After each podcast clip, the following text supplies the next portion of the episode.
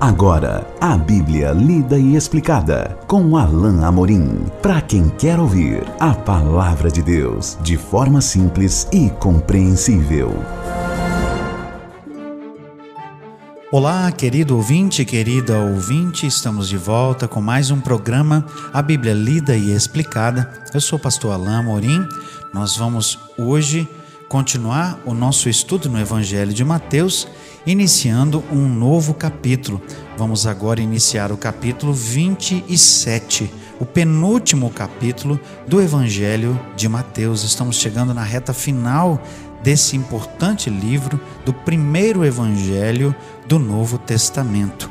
Vamos hoje ler juntos e considerar os versículos 1 ao 10. Então, acompanhe comigo a leitura da bendita palavra de Deus.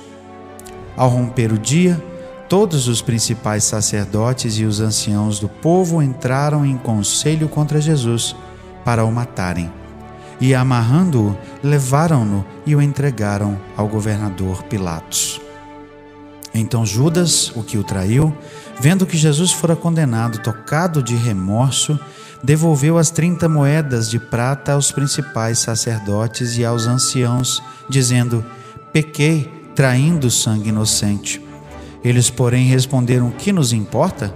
Isso é contigo. Então Judas, atirando para o santuário as moedas de prata, retirou-se e foi enforcar-se. E os principais sacerdotes, tomando as moedas, disseram: Não é lícito deitá-las no cofre das ofertas, porque é preço de sangue.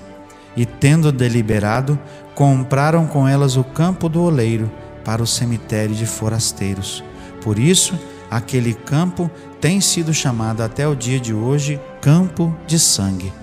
Então se cumpriu o que foi dito por intermédio do profeta Jeremias.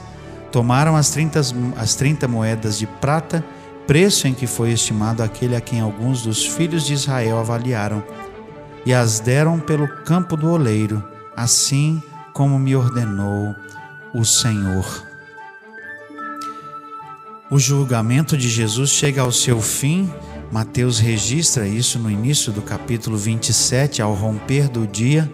Houve, como o texto diz aqui, consenso, ou seja, o conselho foi finalizado e a sentença foi então é, coordenada e aplicada seria com relação a Jesus. Houve acordo entre eles, ele seria entregue para ser morto, como diz o versículo 1 e o verso 2 diz: Então, amarrando-o, levaram-no e o entregaram ao governador Pilatos.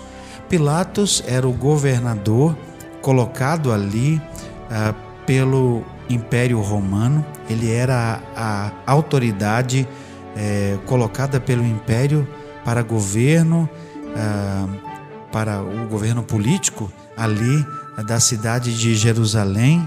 E isso aqui corrobora o fato de que os próprios judeus não tinham poder, não tinham autoridade por eles mesmos para carregar a sentença, para cumprir a sentença de morte que eles queriam impor a Jesus. Eles precisavam da sanção de Roma, eles precisavam que Roma é, corroborasse é, verificasse e corroborasse a acusação que traziam contra Jesus para que a sua sentença de morte fosse então sancionada e levada a termo. O fato é que, perante Pilatos, então, Jesus é questionado, como nos diz, ah, como vai nos dizer o texto mais adiante. Mas Mateus interrompe a narrativa aqui, é, talvez é, como se tivesse, se estivesse é, nos levando a, a, a, pensar e a imaginar que enquanto Jesus foi levado ao governador Pilatos, outra cena ocorre. É essa a impressão que nós temos aqui. Verso 3 então nos diz: Então Judas, o que o traiu, vendo que Jesus fora condenado, tocado de remorso, devolveu as 30 moedas de prata aos principais sacerdotes e aos anciãos, dizendo: Pequei traindo sangue inocente. Veja que Judas certamente não tinha ideia de que Jesus seria condenado à morte. Talvez Judas tivesse em mente, e é isso que alguns estudiosos é, especulam, talvez Judas tivesse em mente que Jesus iria se, se mostrar e iria, iria revelar o seu poder e ia liderar uma espécie de revolta contra Roma ou contra os líderes judeus da sua época. Talvez Judas também tivesse a expectativa de que Jesus fosse preso e que ele seria condenado a algum outro tipo de sentença que não a morte. Mas o fato é que depois que ele sabe que Jesus eh, não somente é preso, mas condenado à morte, ele se enche de remorso. É interessante essa palavra usada por Mateus e que é traduzida por remorso, porque nós temos uma palavra específica no Novo Testamento que é traduzida como arrependimento. Essa palavra é a palavra metanoia no grego. Aqui a palavra é diferente. E essa palavra traz a conotação de remorso, porque sentir remorso é aquele sentimento incômodo é, de que algo que você fez levou a algo ruim, mas isso não significa que você está necessariamente arrependido. E certamente ah, o sentimento e a própria palavra metanoia sugere que a pessoa reconhece o mal que fez e ah, vai, corre para a presença de Deus e pede perdão. Nós vemos que esse não é o caso de Judas. Ele vai para o grupo que uh, o pagou, tenta devolver o dinheiro, ou seja, ele tenta desfazer aquilo que fez, devolvendo o dinheiro que recebeu para trair Jesus, e o grupo o rejeita. O texto diz aqui, uh, depois que ele diz: pequei traindo sangue inocente, ele reconhece o seu erro não é? Judas reconhece que está errado, mas o grupo simplesmente diz: "Que nos importa? Isso é contigo". É como se aqueles fariseus simplesmente simplesmente dissessem: "Problema seu". E é exatamente isso ah, que eles que eles dizem aqui. O texto diz que Judas então jogou o, o, o, saco com as moedas para dentro do templo, talvez querendo ou lançar perto do, do, do gasofilácio, ou enfim, para que aquele dinheiro fosse simplesmente não estivesse mais nas suas mãos. Ele, ele reconhece o seu erro, mas infelizmente o texto diz que eh, ao invés de buscar a Deus, ou talvez buscar a ocasião de falar com o próprio Jesus, ele simplesmente saiu dali e foi se enforcar.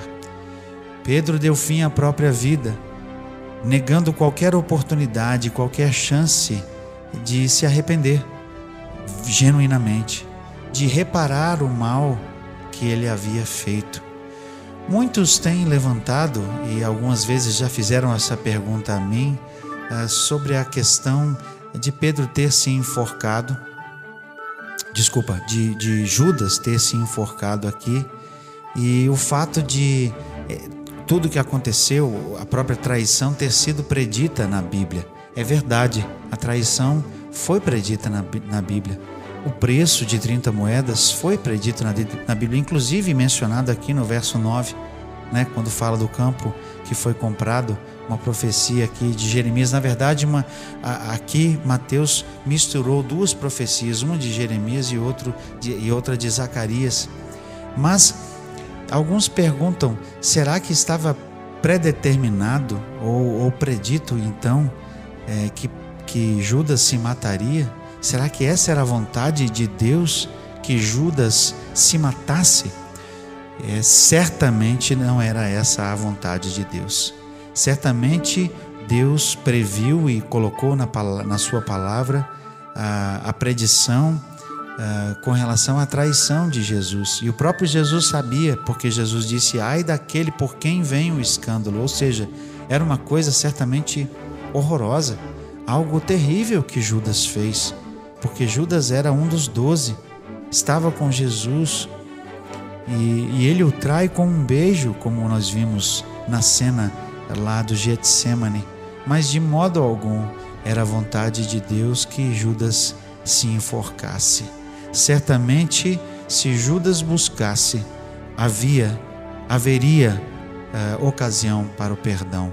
Se Judas tivesse buscado o Senhor Jesus e tivesse pedido perdão, quem sabe se Judas lá no momento da crucificação diante de Jesus uh, tivesse buscado perdão, ele teria ouvido exatamente aquilo que Jesus disse para todas as pessoas: Pai, perdoa-lhes, eles não sabem o que fazem.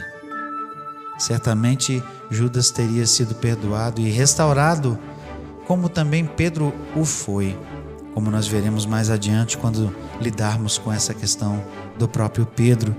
O texto de João, na verdade, é, descreve esse momento é, da restauração de Pedro, mas o fato é que Judas poderia ter tido um final diferente ele escolheu enforcar-se.